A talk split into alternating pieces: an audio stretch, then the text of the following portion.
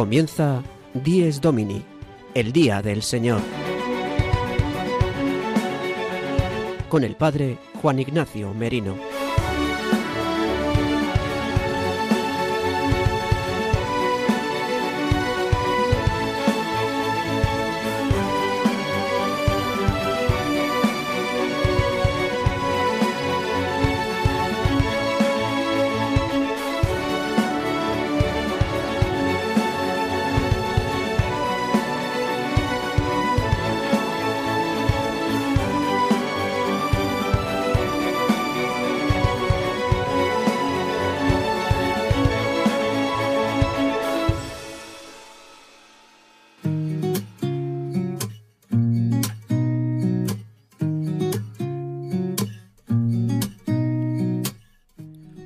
Buenos días, queridos amigos de Radio María. Dies Domini, el día del Señor, el día del descanso, el día de la verdadera alegría, el día de la Pascua semanal de la muerte y resurrección de nuestro Señor Jesucristo, es el día que hoy celebramos. El domingo.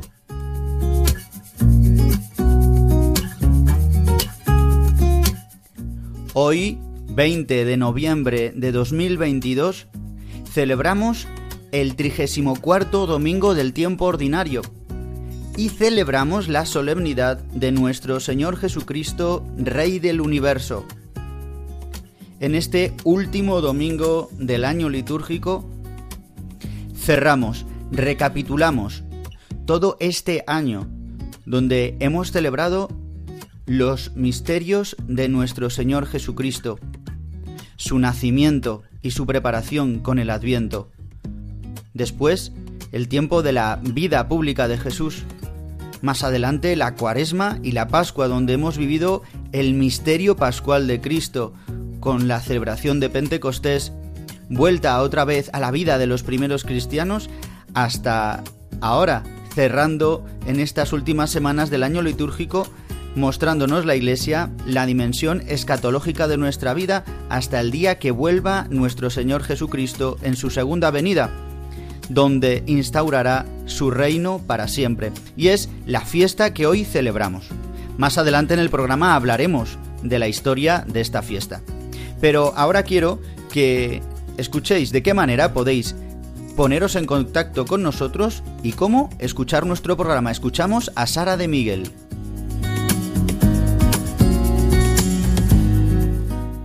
Queridos oyentes, para escuchar nuestro programa Dies Domini lo podéis hacer en directo todos los domingos de 8 a 9 de la mañana, una hora menos en Canarias, a través de la frecuencia de Radio María de tu localidad. También podéis escucharlo una vez emitido en los podcasts de Radio María en la web radiomaria.es, buscando en la parrilla nuestro programa Dies Domini. Descárgatelo y escúchalo cuando quieras. Además, podréis escucharlo a través de las plataformas digitales Spotify, Apple Podcast y Google Podcast, suscribiéndoos para escucharlo todas las semanas. Si queréis poneros en contacto con nosotros, podéis hacerlo a través del correo electrónico diesdomini@radiomaria.es. Repito, diesdomini@radiomaria.es, al cual podéis enviarnos preguntas, sugerencias o cualquier comentario. Feliz día del Señor. Y pasamos al sumario de hoy, 20 de noviembre de 2022.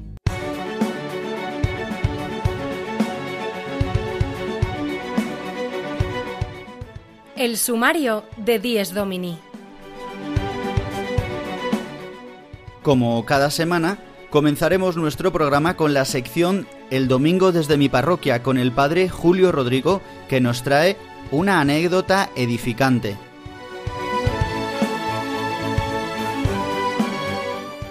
El Padre Jesús Colado en la pincelada de liturgia nos hablará sobre la importancia de la solemnidad que hoy celebramos en la liturgia, Jesucristo, Rey del Universo.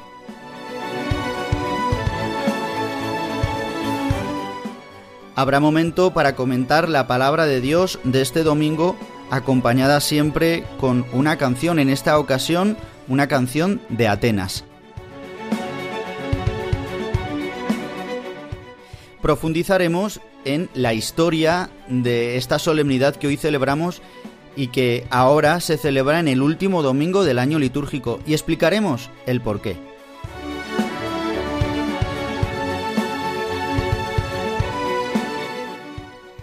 Y para finalizar nuestro programa, el seminarista Juan José Rodríguez nos hará un recorrido sobre los santos que en esta semana celebraremos.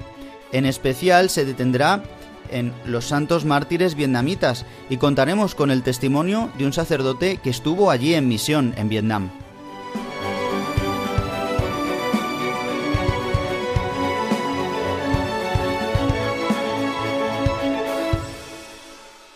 Y damos comienzo ya a la primera sección, a la sección que realiza el padre Julio Rodrigo desde su parroquia de Boadilla del Monte en Madrid. Hoy nos va a hablar de la importancia de la oración y de cómo acercar al Señor a las personas que vienen a nuestras parroquias. Le escuchamos.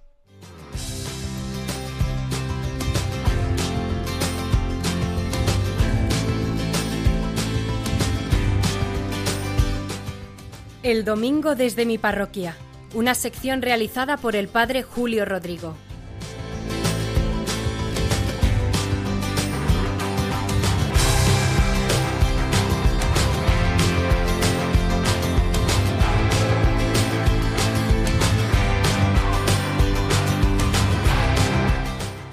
Muy buenos días y muy buen domingo a todos los oyentes de Radio María, en especial a los que en esta mañana están escuchando este programa del Día del Señor. Dies Domini. Crean en la fuerza de la oración. Se lo digo sinceramente.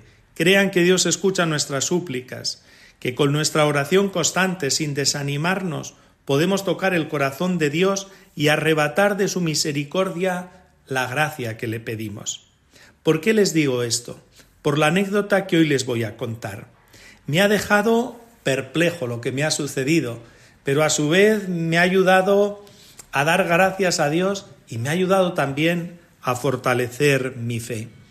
Hace ya algún tiempo me escribieron un mail al correo electrónico de la parroquia y era una madre que me hablaba de su hijo que quería ser padrino de bautismo en una zona fuera de aquí, de Madrid, y que le exigían la confirmación y que querían ver cómo podía confirmarse este chaval. Yo les dije que viniesen a la parroquia y que hablaríamos personalmente y que viniese no la madre, sino que viniese el interesado, que viniese el hijo, que ya me decía que era un jovencito de 19 años. Bueno, pues vinieron un día a la parroquia, me contaron lo que deseaban, habían tenido una mala experiencia en otra parroquia donde se habían dirigido y prácticamente no les habían dado ninguna solución.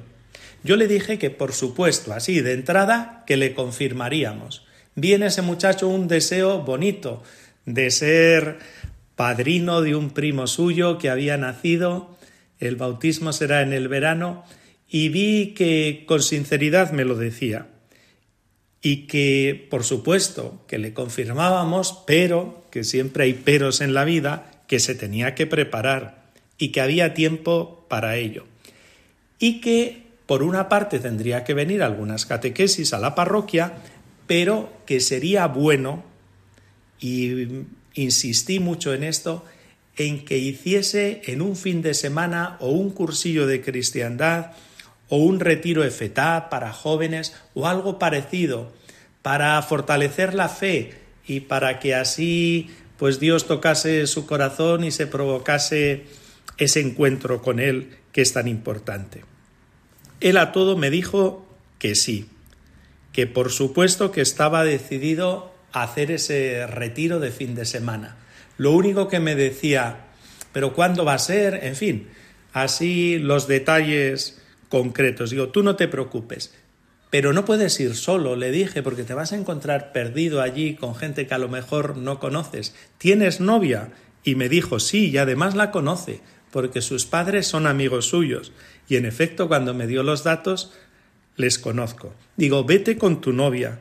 Dice, pero no sé si querrá. Bueno, tú díselo y dile que si de verdad te quiere, que te acompañe a este retiro. Y enseguida me miró a los ojos y me dijo, padre, eso está hecho. Dice, ya voy a conquistar yo a mi novia. A mi novia la voy a convencer para que vaya. Dice, eso lo consigo. Hace poco hablaba con la madre de esa muchacha, de la novia de este chico, y algo les había dicho ya su hija. Pero lo que me sorprendió es lo que me dijo la madre. Dice, mire padre, sabe que mi marido llevaba tiempo rezando al Señor para que esta chica haga esa experiencia y así se fortalezca y viva más la fe. Porque él me explicó, hizo un retiro en Maús y quería que lo hiciese su hija en la versión juvenil y le ha rezado constantemente al Señor. Me quedé perplejo, de verdad. Y por otra parte vi que Dios tiene sus caminos y que aunque haya sido de esta forma pues tan extraña y con tantos vericuetos, pero que la oración de ese Padre ha sido respondida. Que Dios ha escuchado su sincera oración y ha encontrado el camino para que esto suceda. Por eso les decía al principio, no lo olviden, Dios escucha nuestra oración y responde si es para nuestro bien. Nada más amigos, que les deseo un feliz domingo y nos volvemos a escuchar la semana que viene. El domingo desde mi parroquia, una sección realizada por el padre Julio Rodrigo.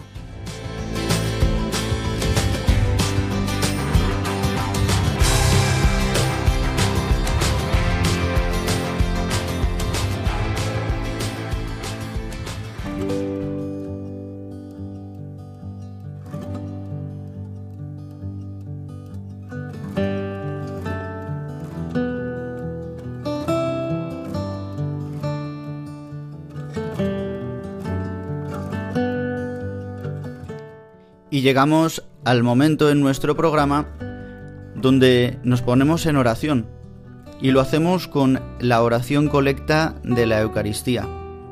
La oración que el presidente, ya sea el obispo o el presbítero, hacen en nombre de toda la asamblea.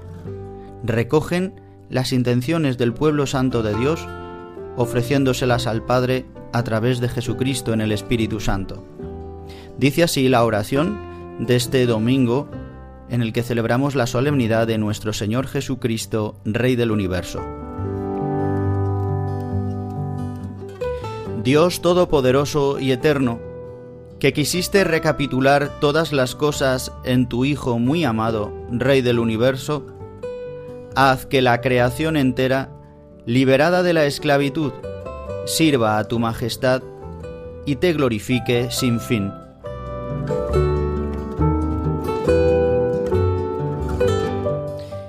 Decimos a Dios Todopoderoso, nos referimos al Padre, que decimos quiso recapitular todas las cosas en su Hijo, muy amado, el predilecto, Rey del universo. Le pedimos que haga que la creación entera liberada de la esclavitud, del pecado, de la muerte y de otros reinos, sirva a su majestad y le dé gloria, le glorifique sin fin, para siempre, hasta la eternidad. Este es el deseo, esta es la petición, esta es la oración que toda la Iglesia, que en todo el mundo, en el orbe católico, pronunciará en la Santa Eucaristía, al iniciar la Eucaristía, después de cantar el Gloria. Himno que dejaremos de cantar a partir del próximo domingo en el tiempo de Adviento excepto en la solemnidad de la Inmaculada y ya en la noche de Navidad de la Misa del Gallo. Por eso glorifiquemos hoy al Señor, démosle gloria al Rey, al Rey de la Gloria, a nuestro Rey, a nuestro único Señor, en el que el Padre se ha complacido y en el que recapitulará todas las cosas en Él, las del cielo y las de la tierra, como escucharemos también en la segunda lectura de este día. Pues queridos amigos de Radio María, oremos y pidámosle al Padre que nos ayude a nosotros también a abandonar todas las esclavitudes para ser libres y poder solo adorar a Dios y solo tener un único Rey, nuestro Señor Jesucristo, y formar parte de su reinado eterno.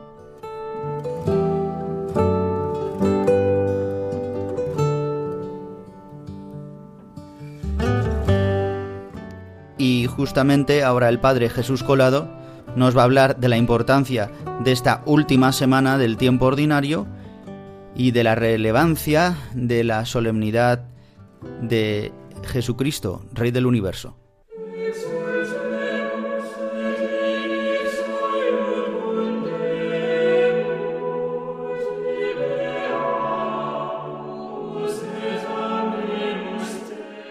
La liturgia del domingo con el Padre Jesús Colado.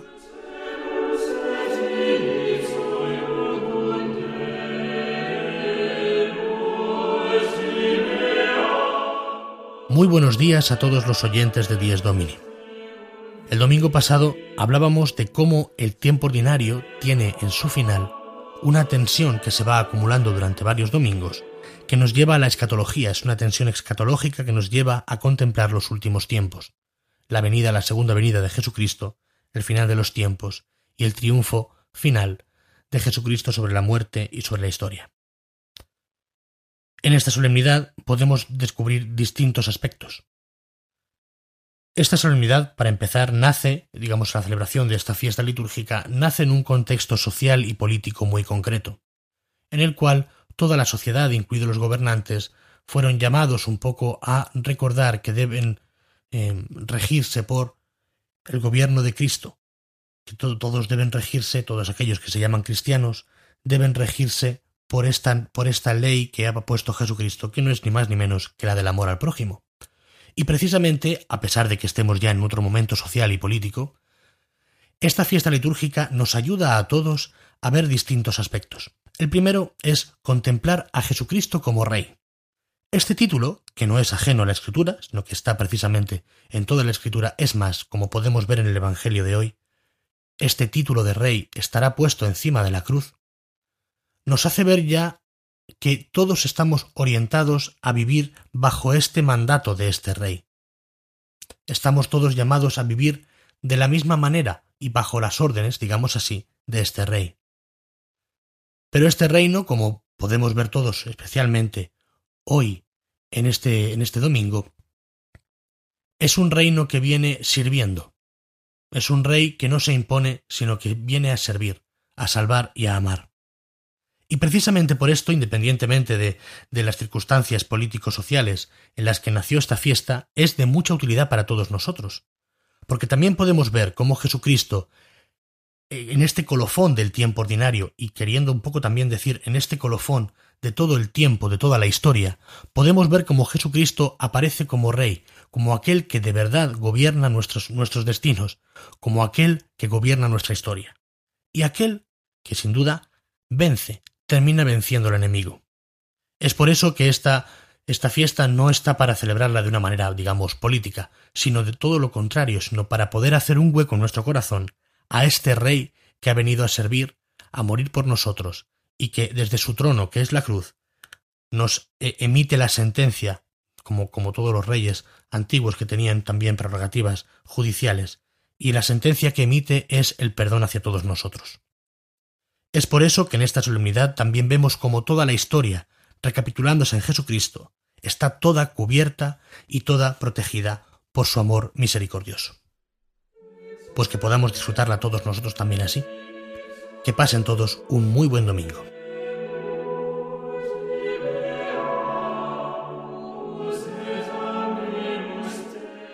La liturgia del domingo con el Padre Jesús Colado.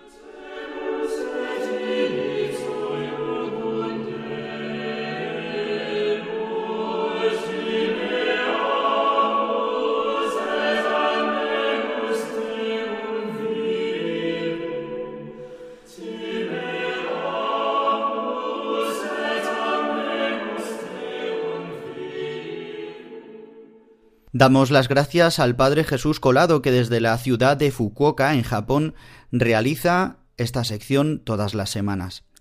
Nos hablaba de la importancia del final del año litúrgico y de esta solemnidad de Jesucristo Rey del Universo.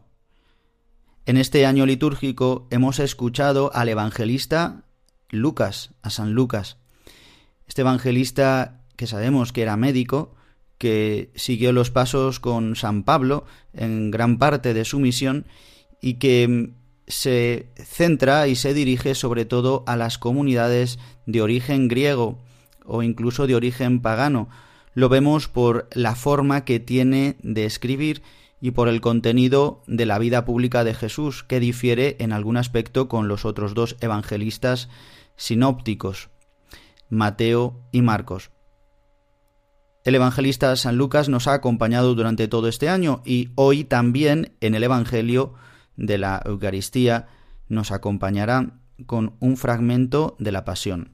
Pero antes de comentar algo sobre las lecturas de este domingo, ya que son sencillas y que son muy ilustrativas, nos van a ayudar, pero para tampoco detenernos en excesivo, sino profundizar en el sentido del domingo, quiero leeros unos, un fragmento del número 75, del número 74 y 75 de Dies Domini, de la carta apostólica de San Juan Pablo II que da nombre a nuestro programa. Justamente en estos dos números llevan el título de Cristo, Alfa y Omega del tiempo.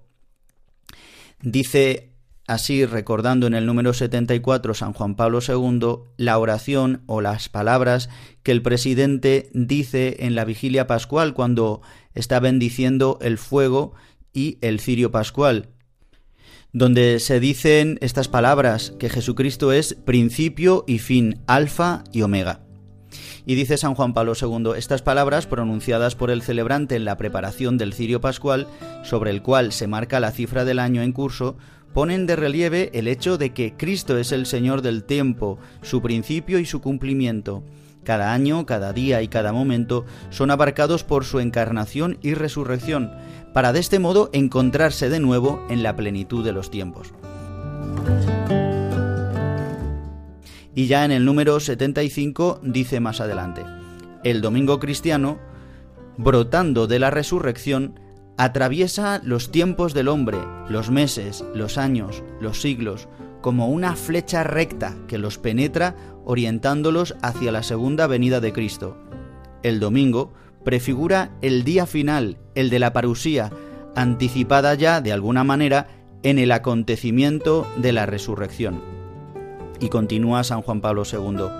En efecto, todo lo que ha de suceder hasta el fin del mundo no será sino una expansión y explicitación de lo que sucedió el día en que el cuerpo martirizado del crucificado resucitó por la fuerza del Espíritu y se convirtió a su vez en la fuente del mismo Espíritu para la humanidad. Por esto, el cristiano sabe que no debe esperar otro tiempo de salvación, ya que el mundo, cualquiera que sea su duración cronológica, vive ya en el último tiempo. No solo la Iglesia, sino el cosmos mismo y la historia están continuamente regidos y guiados por Cristo glorificado. Esta energía vital es la que impulsa la creación que gime hasta el presente y sufre dolores de parto, hacia la meta de su pleno rescate. De este proceso, el hombre no puede tener más que una oscura intuición, los cristianos tienen la clave y certeza de ello y la santificación del domingo es un testimonio significativo que ellos están llamados a ofrecer para que los tiempos del hombre estén siempre sostenidos por la esperanza.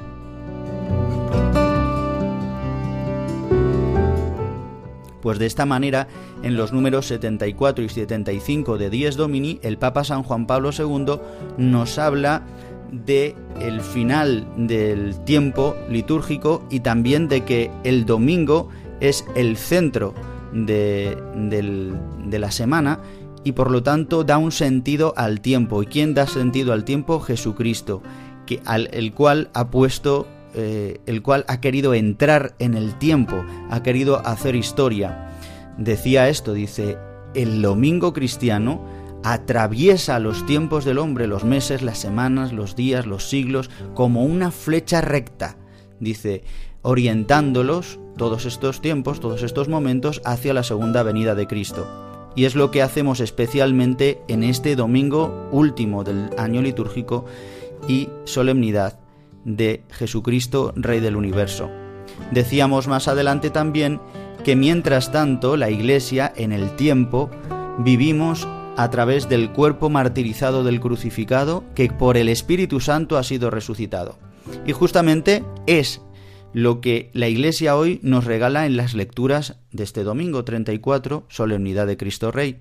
En el Evangelio escucharemos cómo Jesús en la cruz está crucificado y tiene a los dos lados a los dos ladrones.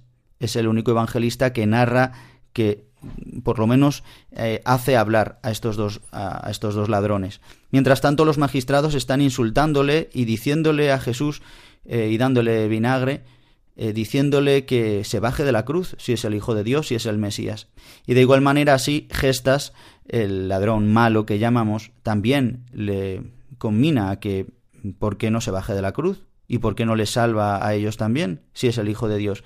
Y en cambio, Dimas, San Dimas, le dice que tenga misericordia de él y que, no, y que se dé cuenta al otro ladrón, que se dé cuenta de que ellos sí merecen ese ultraje y la crucifixión, pero que él no, Jesucristo no. Y que le pide algo a Jesús, que, que tenga misericordia de él. Acuérdate de mí cuando estés en tu reino. Y Jesús le dice, te digo que hoy mismo estarás conmigo en el paraíso. Estas palabras que entran dentro de nosotros también, porque hoy también nosotros somos esto, este Dimas necesitados de la salvación de Cristo. Acuérdate de nosotros cuando estés en tu reino. Acuérdate de nosotros, Jesucristo, tú que estás eh, eh, con los brazos extendidos, no crucificados, sino mostrando tus llagas gloriosas al Padre. Acuérdate de nosotros, tú que estás en el cielo y cuando vuelvas con tu reino glorioso, acuérdate de nosotros, ten misericordia de nosotros. Y nos dice Jesús, hoy estarás conmigo en el paraíso, este hoy que nos abre a la vida eterna, este hoy que decíamos hoy el domingo, que nos abre a la plenitud del tiempo de la eternidad, donde ya no hay tiempo como lo conocemos ahora, que es en Dios. Pues también las otras dos lecturas, la primera lectura, que es del segundo libro de Samuel, nos hablarán de la elección de David, de la unción del rey David. Este segundo rey de Israel, el primero será Saúl, por petición del pueblo de Israel, que le pedirá a Dios, le exigirá a Dios que quiere un rey, igual que lo tienen los pueblos paganos. Y se lo da a Saúl, pero Saúl es infiel. Y Dios de antemano ya ha elegido a David como pastor de su pueblo, y se lo dará y de esta manera aparece así como eh, el, rey fiel según el corazón de Dios, aunque el rey David sabemos que fue un pecador, un adúltero y un asesino, como más adelante se mostrará en la escritura, pero que es un hombre según el corazón de Dios y que le pone para mm, pastorear a su pueblo. De él nacerá el mismo Mesías, Jesucristo, de la eh, tribu de David, mm, es de su, de su misma sangre, este rey, este nuevo rey definitivo, nacerá de las entrañas de David, ¿no? Es, hijo de David en este sentido. Por eso este título, Jesús, hijo de David, tantas veces aparece en la escritura y como hacemos nosotros en la oración.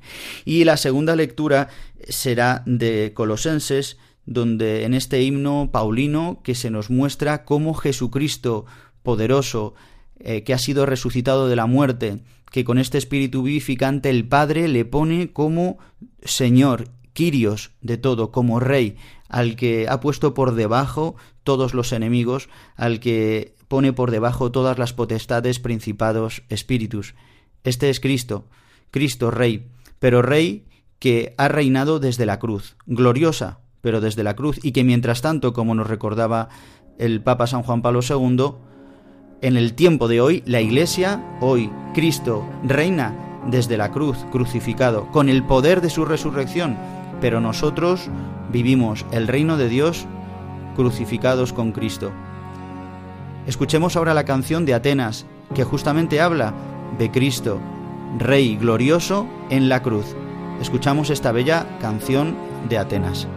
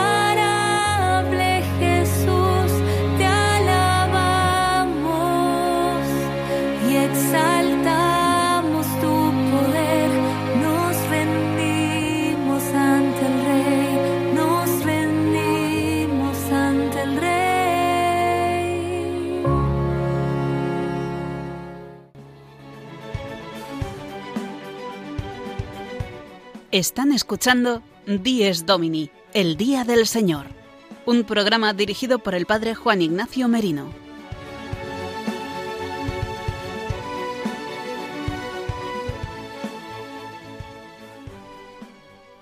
Y continuamos en el programa Dies Domini y ya nos acercamos, hemos pasado ya el ecuador de nuestro programa, nos acercamos a los 35 minutos de nuestro programa, a las 8 y 35, una hora menos si nos escucháis desde Canarias, o quizás sin hora eh, si estáis escuchando nuevamente el programa a través de los podcasts de Radio María, que os recuerdo que podéis descargarlo una vez emitido a través de la web de Radio María, radiomaria.es, buscando nuestro programa y descargándolo. También podéis escucharlo siguiéndonos a través de las plataformas digitales como Spotify, Apple Podcast y Google Podcast.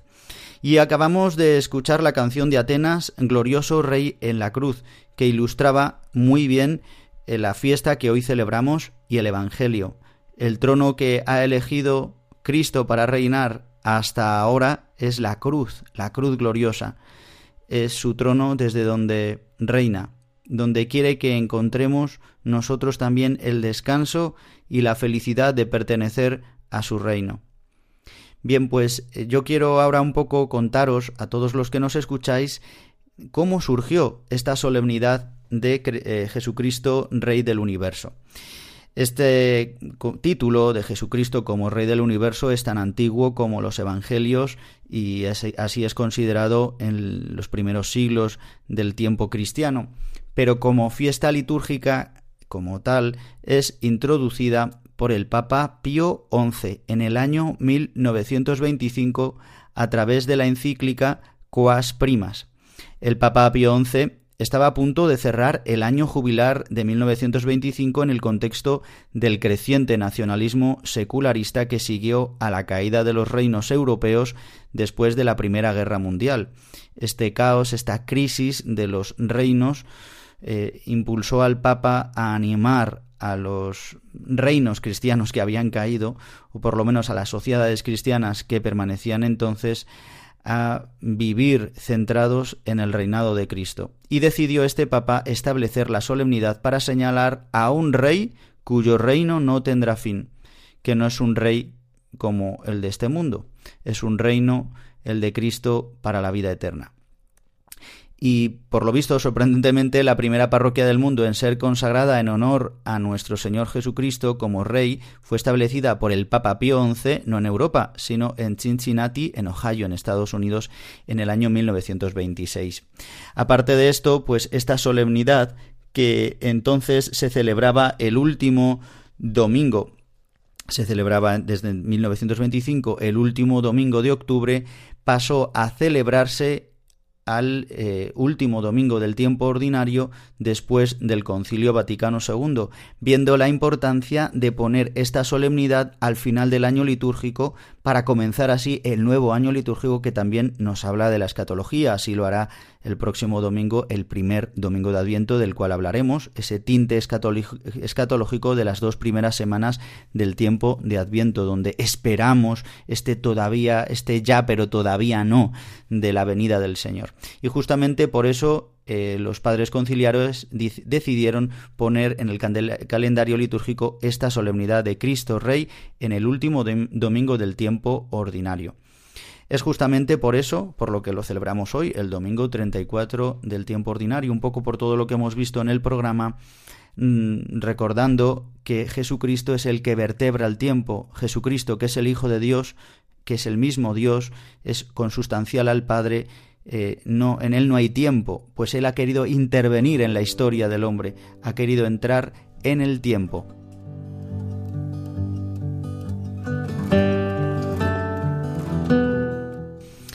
Y el Papa Pío XI, también en el año 1925, eh, concedió una indulgencia plenaria que, continúa hasta ahora, de renovar, a través de esta encíclica, eh, anima a los creyentes eh, del orbe católico a renovar la consagración al Sagrado Corazón de Jesús en este día, en el día de Jesucristo, Rey del Universo.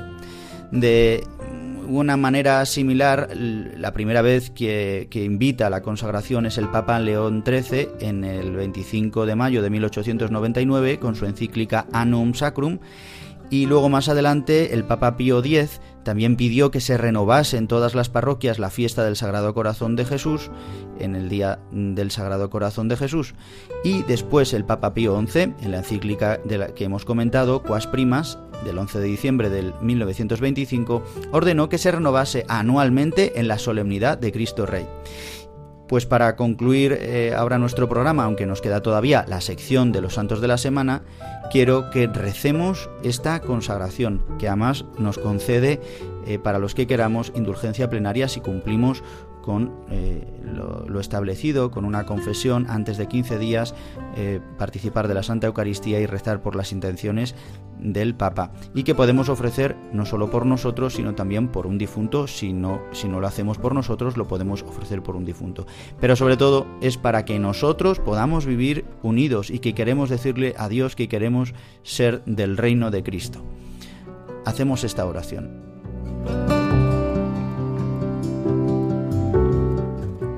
Jesús dulcísimo, Redentor del género humano, míranos arrodillados humildemente en tu presencia. Tuyos somos y tuyos queremos ser.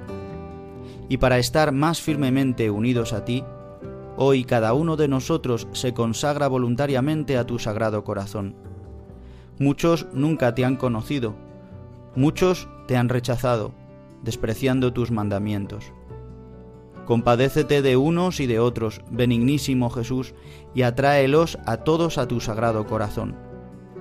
Reina, Señor, no sólo sobre los que nunca se han separado de ti, sino también sobre los hijos pródigos que te han abandonado. Haz que vuelvan pronto a la casa paterna para que no mueran de miseria y de hambre.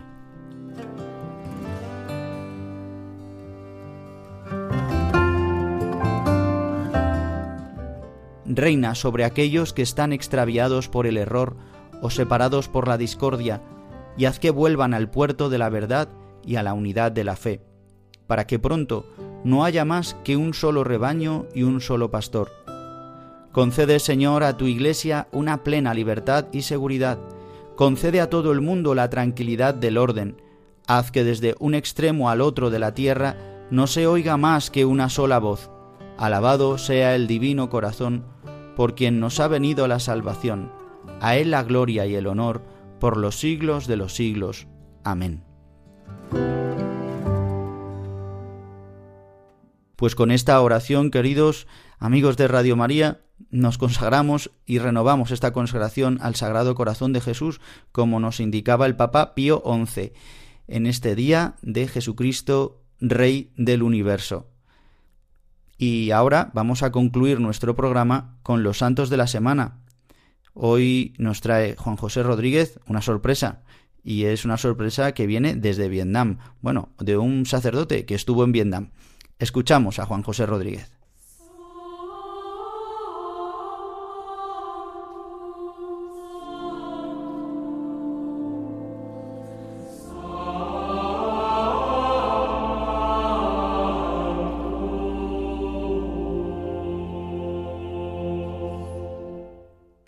Los Santos de la Semana, con la colaboración de Juan José Rodríguez.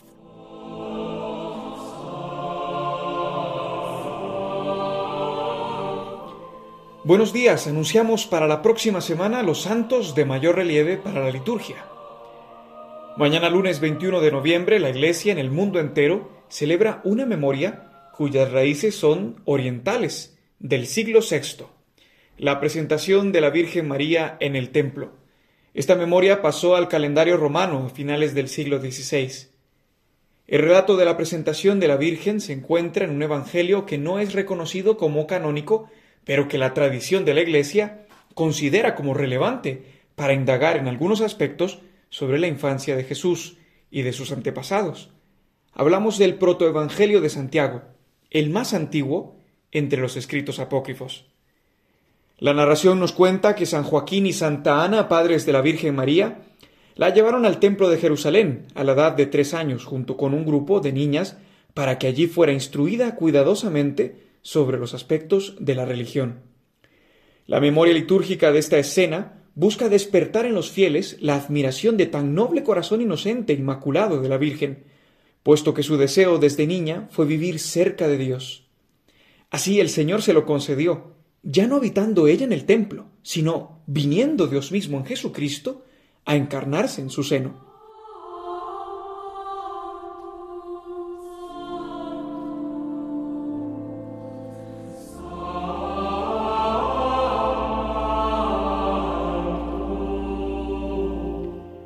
El martes 22 de noviembre es el día de Santa Cecilia Virgen y una de las siete mártires mencionadas en el canon romano o plegaria 1 de la Santa Eucaristía.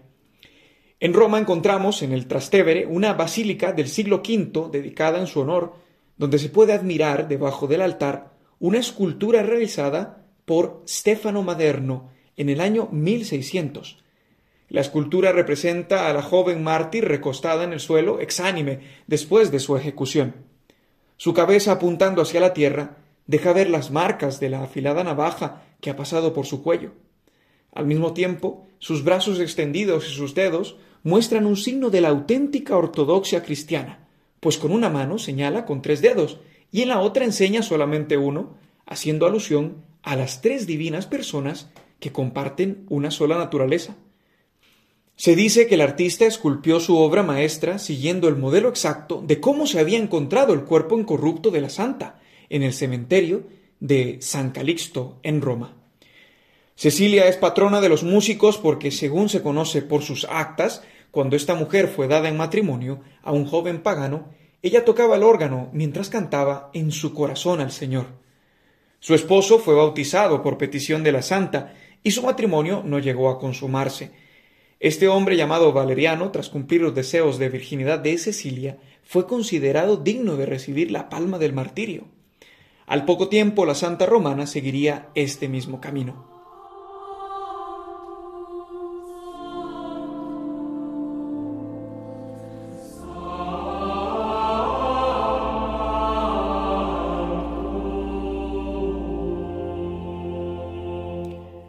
Terminamos la sección de los santos de la semana recordando a los 117 mártires de Vietnam, encabezados por Andrés Dunlac, presbítero del norte del país asiático.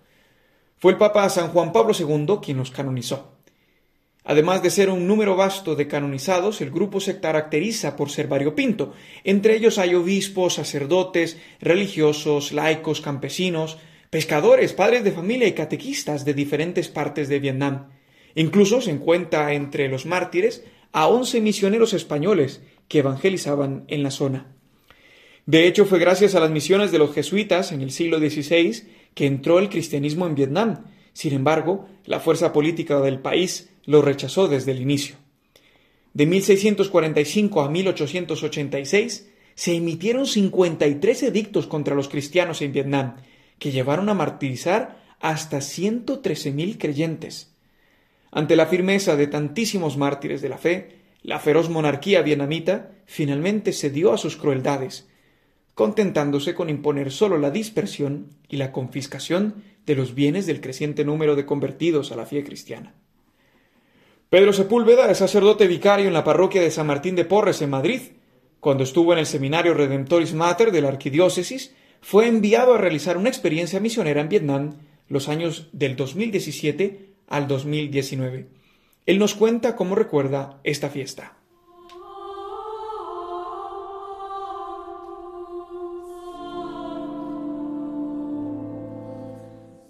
Pues yo tuve la suerte ¿no? de estar dos años eh, haciendo el tiempo de misión en Vietnam, en el sur de Vietnam, cerca de, cerca de Ciudad Ho Chi Minh, en una ciudad que se llama Tu Yaumot, que está pues en la diócesis de Binyun. Y pues ahí se vive un cristianismo que está marcado por el martirio, lo que yo he podido ver. O sea, ellos tienen una forma de ver el cristianismo que es inseparable de la historia que han vivido.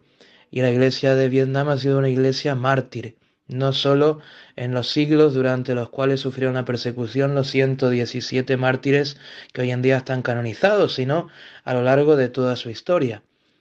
Los 117 mártires vietnamitas que se celebran ahora en noviembre, pues tienen de todos los tipos, de todos los lugares. Algunos eran misioneros de otros países de Europa, también de España, otros eran propiamente de Vietnam, algunos eran sacerdotes, obispos, laicos, hombres, mujeres. Entonces el martirio ha marcado la vida de los vietnamitas. Luego ellos tienen un profundo culto a los ancestros. Y muchos de los católicos vietnamitas son católicos de generación en generación, por lo tanto han tenido mártires dentro de su familia. Entonces eso va marcando eh, su religión, es una, forma de, es una forma de vivir la fe que sigue hoy perseguida, que sigue estando muy recluida, muy vigilada por el gobierno y la memoria de los mártires les regala pues esa fortaleza en medio de sus combates. A mí también me ayudó mucho el poder conocer a estos mártires, ¿no? El culto que se les da, los tienen pues con mucho aprecio, con mucho cariño, realmente lo sienten como parte de su familia y el día de la fiesta se les celebra con gran solemnidad. A los vietnamitas les gusta ¿no? la solemnidad litúrgica, les gusta el poder tener ese cuidado hacia lo sagrado. Y luego piden mucho su intercesión. Suele haber imágenes de los santos mártires vietnamitas en casi todas las parroquias, al menos las que yo conocí. Y, y esto, ¿no? Yo tengo la gracia, ahora tengo un libro que en vietnamita donde viene un poco, una pequeña reseña de la vida de cada uno de los 117. Y es un regalo el poder ver, pues, cómo para ellos es su historia, su historia viva, ¿no? La tienen muy presente. Y es una historia eh, donde su fe se ha forjado en la persecución y eso les ha dado una gran unión a la iglesia, una fuerte unión al Papa, una fuerte unión a, los misioneros que dieron la vida por la evangelización ¿no? Los católicos vietnamitas son una iglesia muy practicante, ¿no? No sé si puede decir algo más, ¿no? Pero es algo que se vive muy fuerte en las familias católicas y pues es una alegría. Yo también hoy lo vivo pues con esa cercanía que me regaló el poder vivir con las familias vietnamitas, ¿no? El poder descubrir a estos santos también como parte de la historia de aquel lugar en el que yo también pues tuve la gracia de estar siendo parte de esa misma historia durante dos años, ¿no? Y por eso pues les tengo mucho cariño y sigo hoy cada cierto tiempo leyendo la vida de algunos de estos mártires.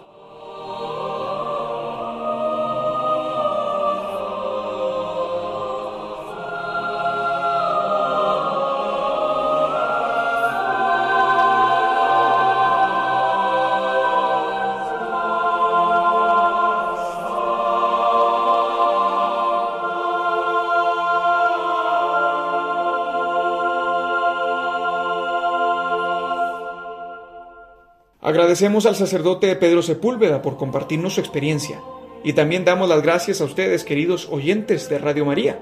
Hasta aquí la sección de los santos de la semana. Feliz domingo.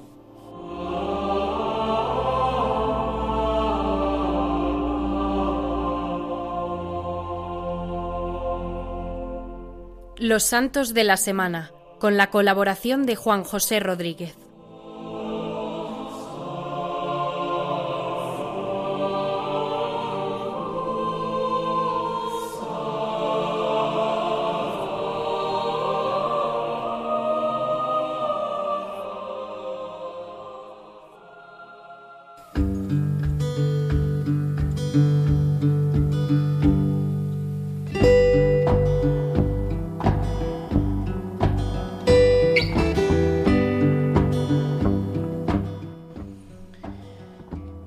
Queridos amigos de Radio María, llegamos al final de nuestro programa.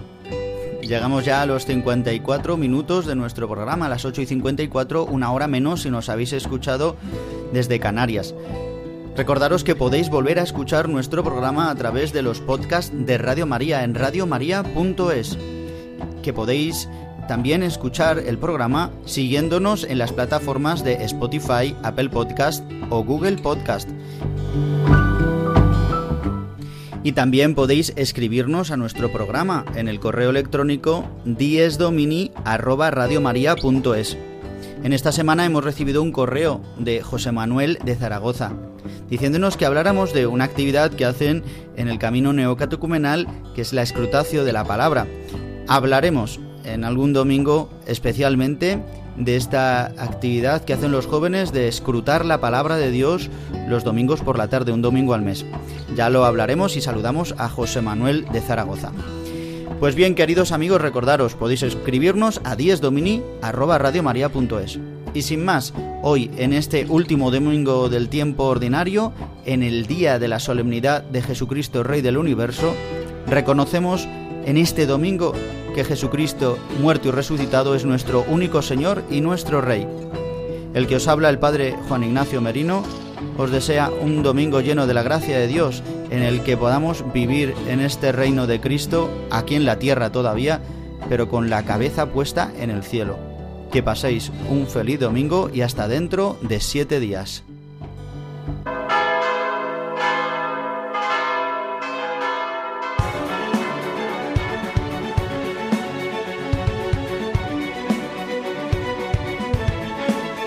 Han escuchado Dies Domini, el Día del Señor, con el Padre Juan Ignacio Merino.